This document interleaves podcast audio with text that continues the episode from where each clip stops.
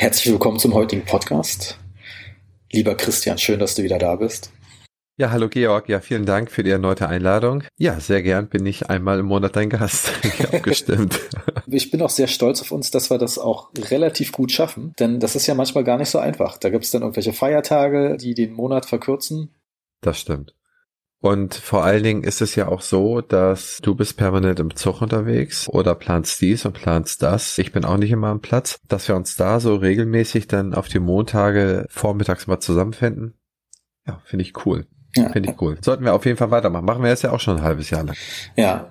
Unsere Podcasts kommen auch gut an. Man merkt natürlich, dass es manchmal Leute jetzt nicht mehr aufschreien und sagen, oh, der neue Podcast, ah, ist mit Christian wieder, dass sie es schon gewohnt sind. das merkt man schon irgendwie. Wie in der Ehe. Ja, wie in der Ehe. Ist doch sehr gut. Ja. Dann hat, weiß man jedenfalls, was man hat und das ist doch auch sehr, sehr cool und sehr, sehr fein. Christian, wir haben doch eine schöne Frage bekommen, die wir noch gar nicht, mhm. die ich dich noch gar nicht gefragt habe. Und zwar von Gerhard Werling. Gibt es eigentlich zehn Dinge, die du an Zahnärzten nicht magst? Klar, dass von Gerd diese Frage kommt. Hallo Gerd, falls du zuhörst, vielen Dank für die Frage. Also erstmal hasse ich eigentlich Zahnärzte grundsätzlich nicht und auch finde ich sicherlich keine zehn Dinge, die ich nicht gut finden würde, aber es gibt sicherlich so ein paar Eigenarten, fangen wir vielleicht mal mit drei Eigenarten an. Ich glaube zehn, da müsste man sich wirklich auch zu viel aus den Fingern zehren. Das ist ja wie in diesen Videoclips, wo dann die zehn lustigsten Dinge und da denkt man immer jetzt, okay, das ist jetzt der fünf lustigste, weil das lustigste müsste ja auch das lustigste sein, aber eigentlich wird es eigentlich immer nur noch banaler. Deswegen versuchen wir es mal beim Nicht-Banalen zu belassen und ähm, ein Punkt, den ich aus, aus meinem Beratungsbereich immer wieder sehe, das ist so ein bisschen äh, Besserwisserei mhm. und in Verbindung mit Nicht-Umsetzung. Das heißt, wenn man schaut sich einen Prozess an, der nicht sauber läuft, der sogar teilweise katastrophal läuft und man designt den ein bisschen neu, man braucht da auch nicht lange zu, man trainiert das so ein bisschen ein, aber dann fühlt sich dann möglicherweise die Zahnärztin und der Zahnarzt dann gelegentlich auf den Schlips getreten, weil man ja den alten Prozess dann überarbeitet, der ja mit viel Mühe scheinbar eingeführt worden ist oder irgendwo sich mal so, so ein bisschen sich das Wasser, das Flussbett selber gesucht hat. So kann man die, diese Prozesse nehmen. Aber dann wird mir dann relativ intensiv erklärt, warum das dann alles so ist und es wird sich gerechtfertigt und gerechtfertigt. Das muss man eigentlich gar nicht machen. Wir werden ja gerufen, um zu schauen und so ein bisschen Transferwissen zu bieten von Prozessen, die, die, die nicht gut sind oder die es woanders dann besser gibt oder die wir besser machen könnten. Und dann ist es gar nicht notwendig, dass man sich da rechtfertigt. Das ist doch einfach nur ein ganz, ganz tolles Zeichen, dass man, dass man sich da Hilfe holt und es einfach für sich, seine Mitarbeiterinnen und Mitarbeiter besser machen möchte. Und ich glaube, den Prozess besser machen, wenn man das jetzt mal auf so eine, auf ein Zeitdrittel nimmt, ist Prozess analysieren vielleicht ein Drittel, Prozess trainieren und umsetzen ein Drittel und ein Drittel Diskussion und Rechtfertigung äh, bearbeiten, warum das dann so gemacht worden ist und warum das auch im Prinzip auch immer so Sinn gemacht hat. Aber das ist, wie gesagt, gar nicht nötig und das kann man auch nicht schon mal überhaupt nicht darunter einsortieren, dass man in irgendeiner Art und Weise was hasst, sondern würde ich sagen, okay, das ist vielleicht so ein bisschen Antraining dahin, dass man gewillt ist, sich zu bessern und es muss einem da auch nicht irgendwie krumm erscheinen oder nicht irgendwie unangenehm sein, dass man da irgendwo was bessert. Aber sag mal, dieses Besserwissen, hast du es eher das Gefühl, dass es aus Einzelpraxen kommen oder auch aus Gemeinschaftspraxen? Ah, das, äh, das kann ich jetzt nicht generalisieren und das möchte ich auch gar nicht. Also ich hätte ja jetzt gedacht, das ist so ein bisschen so ein Einzelpraxisproblem, weil wenn man, ich glaube, wenn man eine Zeit lang als Zahnarzt oder Zahnärztin die einzigste, was ich sag mal, Akademiker in einer Runde ist und alle arbeiten einen zu, dass das schon auch die Persönlichkeit ein bisschen verändert irgendwann. Wäre logisch, wäre nachvollziehbar, wäre gut hergeleitet, absolut richtig. Ich kann es nur so nicht bestätigen, weil ich da, die, also ich habe jetzt keine bewusste Erfahrung, dass es in der einen Praxis mehr oder in der anderen Praxis weniger ist. Vielmehr musst du dir vorstellen, dass die Diskussionen ja noch intensiver sind, wenn da zwei, drei, fünf oder vielleicht sogar noch mehr Partner am Tisch sitzen, wo man einen Prozess verändert.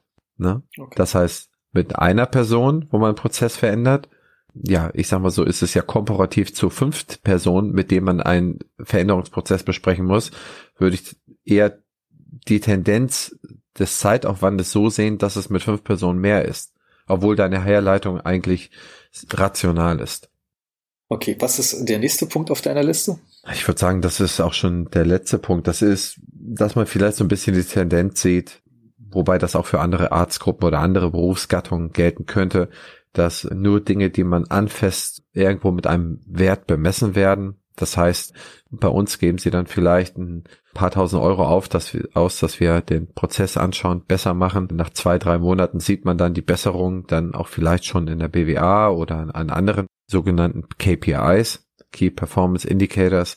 Wenn man jetzt das gleiche Geld für irgendeine Maschine ausgibt und die hinstellt, sieht man sie sofort. Und hm wenn man an Prozessen arbeitet, ist es meist nicht so, dass du morgen eine Besserung siehst, sondern da ist schon ein bisschen Training mit dabei, das ist ein bisschen nachjustieren und ähm, dann kriegst du dann vielleicht pro Tag zwei Termine mehr rein, da hast du irgendwelche Arbeitsabläufe dann ein bisschen besser gemacht, dann hast du das runtergemacht, das runtergemacht und dann, wenn sich das dann eingefahren hat, wenn da erstmal genug Schmiere auf den, auf den Ketten ist, dann wirst du dann auch irgendwann sehen, dass das dann sich schneller dreht, besser dreht und dass da mehr dran hängen bleibt. Und das ist dann sehr, sehr leicht absehbar, nur halt nicht heute umgesetzt und morgen guckst du aufs Girokonto und sagst, okay, ist ja noch genauso viel Geld drauf wie gestern. Also mhm. das macht halt keinen Sinn. Und wenn ich das neue Gerät kaufe, dann sehe ich es halt direkt. Und ich würde die Liste auch damit irgendwo schließen, denn ich habe, ich müsste wirklich zu lange nachdenken und mir irgendwelche Sachen aus den Fingern ziehen, die mir jetzt so spontan nicht eingefallen sind. Insofern kann es kein Störgefühl bei mir in der Vergangenheit ausgelöst haben. Ich hätte gedacht, dass vielleicht noch was kommt, dass manchmal habe ich das Gefühl, dass Zahnärzte, wenn sie so ein bisschen unter sich sind, äh, gibt es so ein Stammtischgespräch, kommt es plötzlich drauf, so hier, meine Praxis macht so und so viel, meine macht so und so, das glaube ich gar nicht, das muss mir beweisen.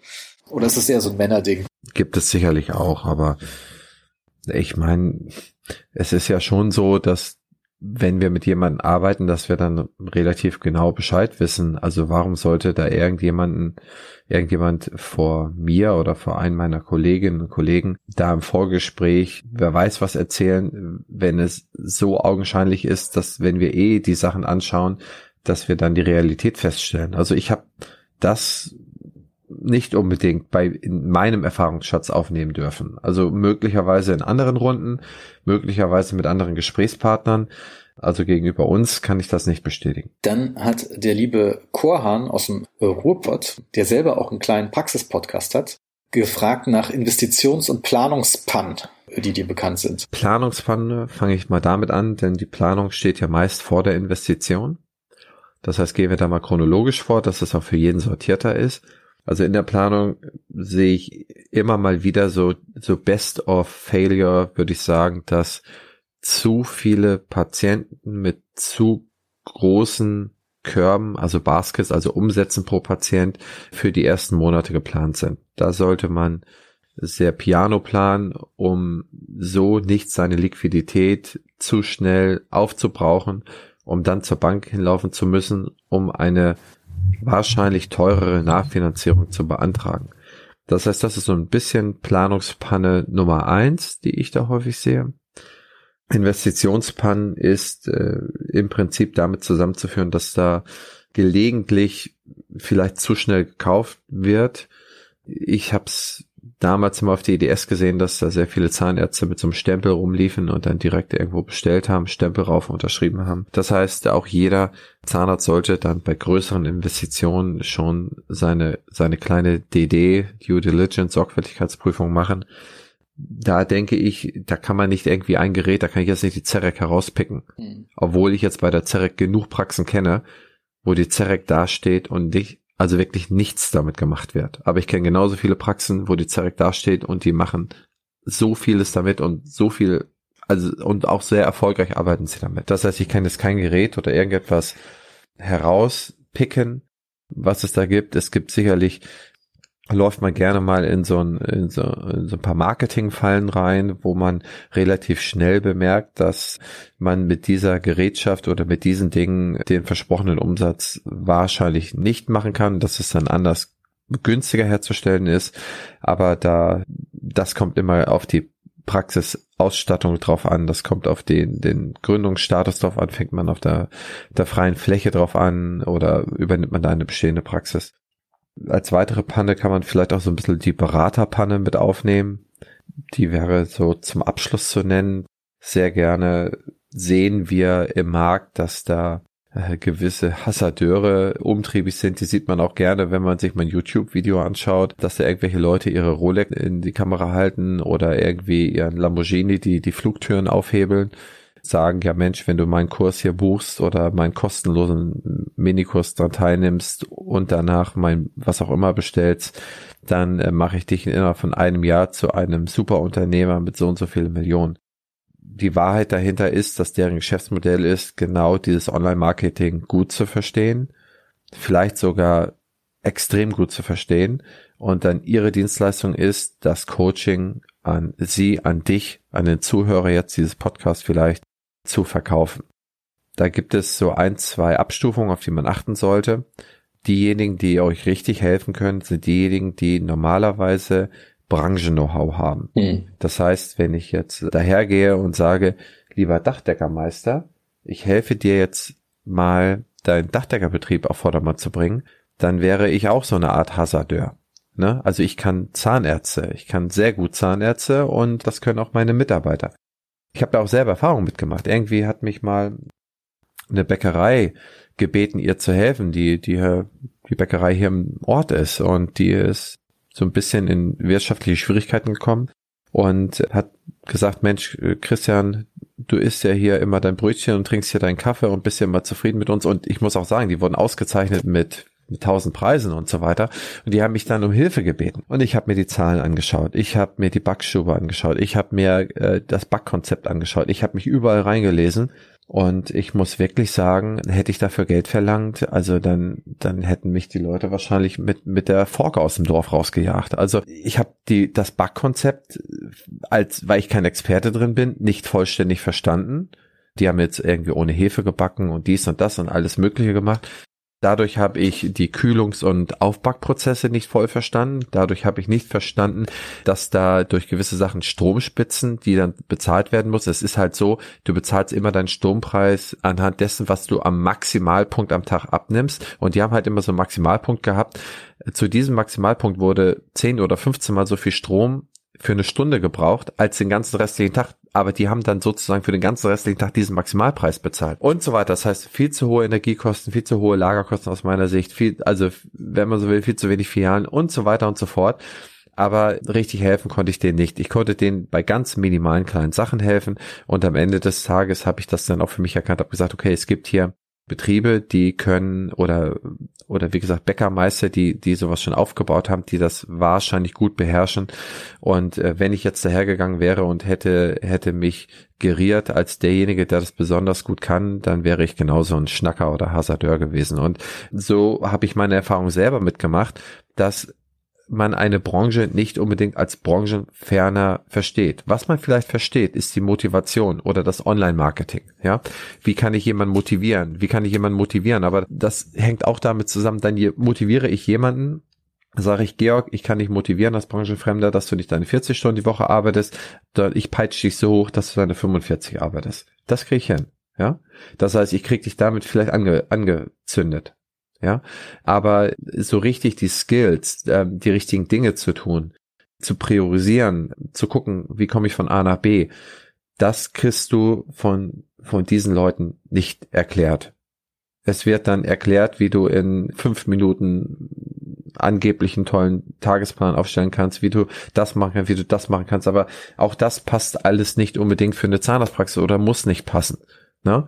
Da würde ich dann doch sagen, schaut euch dann die, die Vita an, schaut euch an, wie tief das Branchen-Know-how ist, lasst euch da ein paar Referenzen geben, die nicht unbedingt die Mutter, die Schwester oder die Tochter oder der Sohn sind oder fragt irgendwo rum Leute, die, die schon lange dabei sind und, und da wahrscheinlich auch ein bisschen Reichweite haben, dass man sich da auf irgendetwas verlassen kann. Denn schlussendlich gibt man Geld weg im erst, in der ersten Sekunde für Vertrauen, weil man, wie gesagt, kein neues Gerät irgendwo stehen hat. Da würde ich dann doch sehr stark versuchen, drauf zu achten. Und es ist auch sicherlich nicht möglich, innerhalb von ein paar Monaten mit einem ganz geringen Einsatz eine Million in, an der Börse oder in, in Kryptowährung zu verdienen. Und auch diese Kurse sind höchst überflüssig. Und ich habe selber Kryptokurse besucht Ich habe selber Börsenbriefe schon abonniert. Ich habe selber den, auch, also weil es mich auch immer mal wieder interessiert hat. Und ich kann euch dazu sagen, dass es meistens ist das Geldmacherei mit einem sehr effektiven und auf die Gier optimierten Marketing. Ich bekomme ja auch mal echt manchmal tonnenweise Nachrichten auf LinkedIn besonders von Leuten, die irgendwas mit mir machen wollen. Gerne Online-Marketing ist mal ein ganz großes Thema. Mhm. Ja, und manchmal antworte ich ja darauf. Selten. Und die rechtfertigen sich dann auch so, hier, die Praxis haben wir da und da hochgebracht und so und ja. Und da habe ich gesehen, ja, okay, auf Instagram habt ihr so und so viel Follower jetzt vielleicht. Aber jede Interaktion unter eurem Post ist so gering, dass die Follower, die ihr generiert haben, wahrscheinlich nicht so wirklich wertig sind. Ach, das gibt ja, ich, ich habe da auch Ausspielaktionen, so teure Ausspielaktionen gesehen, wo wir uns so Prozesse Praxis mal angeschaut haben, wo die dann im Monat 6.000, 7.000 Euro bezahlt haben. Aber wenn man sich die Leute anschaut, die kann man ja messen über so ein paar Tools, wen die da erreicht haben, in welchen Orten die waren. Also das ist dann, manchmal sieht es sehr gut aus, manchmal sieht es aber auch nicht gut aus ja, das ist halt das Verkaufstalent derjenigen, die den dann verkaufen können. Auf LinkedIn sehe ich das auch gelegentlich mal, da kriege ich auch immer mal wieder Nachrichten. Das sind aber meist so automatisch generierte Nachrichten. Wenn man da so einen Professional Account hat, da kann man so ähm, E-Mail oder Nachrichtenketten bauen. Das heißt, ich kann dann automatisiert die und die User-Persona anschreiben, kann da sich automatisiert nach 5, 6, 7 Tagen äh, Follow-up X drauflegen und nach so und so vielen Tagen Follow-up Y und dann Follow-up Z. Und dem Moment, wo du das erste Mal persönlich interagierst, da schaltet sich möglicherweise und mit sehr, sehr viel Hoffnung das erste Mal die, die erste echte Person ein. Nochmal zu den Investitionspannen. Finde ich interessant, dass du Serek erwähnt hast intraorale Scanner allgemein, da ist ja auch immer die Frage, lohnt sich das denn überhaupt? Mich das große Argument von meinem Kollegen Martin Gollner ist ja, dass eigentlich, er hat ja ein Eigenlabor und mhm. wenn er jetzt eine konventionelle Abformung macht, mhm. verdient er da im Prinzip rein, weil sein Zahntechniker das ausgießen kann. Wenn er jetzt aber einen Scan macht, hat er meistens, meistens hat man ja noch keinen 3D-Drucker, dann müsste man das rausschicken und ver verliert er dementsprechend erstmal Geld, weil man das ja nach extern gibt. Also die Wertschöpfung von einem intraoralen Scanner, den sieht er nicht so sehr in der Praxis, mhm. sondern eher ist ein Vorteil für Leute außerhalb der Praxis. Das fand ich ganz interessant, den Ansatz. Mhm. Das habe ich noch nicht ganz so verstanden. Wenn du da einen intraoralen Scan nimmst, dann hast du doch selber die Möglichkeit, das auch ähm, in deiner Praxis beispielsweise zu bauen. Du musst das doch nicht rausgeben, oder? Ja, ja, aber Du brauchst ja dann mehr oder weniger eine Fräse oder musst es ans Fräszentrum geben. Aber du hast ja erstmal mit der Abformung, also so ein Scanner kostet ja gerne auch mal 30.000 Euro. Mhm. Ja, und das sparst ja nie in Abformmaterialien, die dir jeden Patienten in Rechnung stellen kannst. Ja. Sprich, jetzt verdienst du eigentlich am Ende, wenn du es ganz runterrechnest, weniger mit einem Scan. Es gibt zwar eine Position dafür, wo du einen Scan abrechnen kannst, aber so richtig wird sich das nie, wirst du nie Abformmaterialien dadurch einsparen. Das ist ein richtig gutes Beispiel dazu, deswegen habe ich auch so doof nachgefragt, von etwas kaufen und den Prozess nicht zu Ende denken. Wenn ich mir etwas organisiere, ich mache mir doch erst Gedanken dazu, was will ich machen. Mhm. Ne, und wenn ich dann meine Wertschöpfung äh, auf außerhalb der Praxis externalisiere oder mit diesem Prozess eigentlich die Wertschöpfung nicht mehr bei mir habe, sondern woanders habe, dann mache ich mir doch zuerst Gedanken darüber, was kann ich beispielsweise noch an einfachen Sachen in meiner Praxis abbilden? Wo habe ich die Möglichkeit vielleicht, mich bei einem Fräszentrum oder bei anderen Möglichkeiten damit einzukaufen oder mit einzuklicken, so dass ich da irgendwie die Wertschöpfung für mich und für meine Praxis verlängere und dann überlege ich, mit welchen Tools ich das mache. Das heißt, für mich klingt das einfach wie nicht zu Ende gedacht. Das heißt, einfach irgendwo über die Messe laufen und ein Interoralscan kaufen und dann sagen, okay, jetzt kann ich aber keine Abformmaterialien mehr abrechnen. Ja, das ist dann die logische Konsequenz aus den Gebührenkatalogen. Also mir sagte immer Dr. Reuschen, ich habe immer, ich habe sehr, sehr viel von ihm gelernt. Auch schon, also vor 15 Jahren, 16 Jahren sagte er mir schon, für ihn war es immer unverständlich, dass die Zahnärztinnen und Zahnärzte heutzutage gar nicht mehr die Gebührenkataloge genau kennen. Das, das sind ja wie zum Beispiel wie Einkaufslisten. Ne? Das sind, das ist das, wonach du abrechnest oder abrechnen darfst. Ja? Das heißt, dem vorausgesetzt ist immer, du musst deine Abrechnung, du musst die BMA, die GOZ, die musst du schon relativ gut kennen. das ist auch nicht irgendwie abgehbar. Du musst wissen, was du machen darfst dann weißt du, was du machen könntest und auf Basis dessen baust du deine Prozesse. Und wenn du da Hilfe brauchst, dann kannst du dir solche Leute einkaufen wie wir, wie uns von Opti oder andere. Ja, und wenn du das nicht machst und weißt, okay, hier funkelt etwas und das ist neu und das nehmen fünf Kollegen und ich kaufe mir jetzt auch mal Interoralscan, weil das wirklich so gut funktioniert und es passt alles gut, dann ist es meines Erachtens nur ein ganz, ganz kleiner Teil der Wahrheit, wie ein Prozess funktioniert.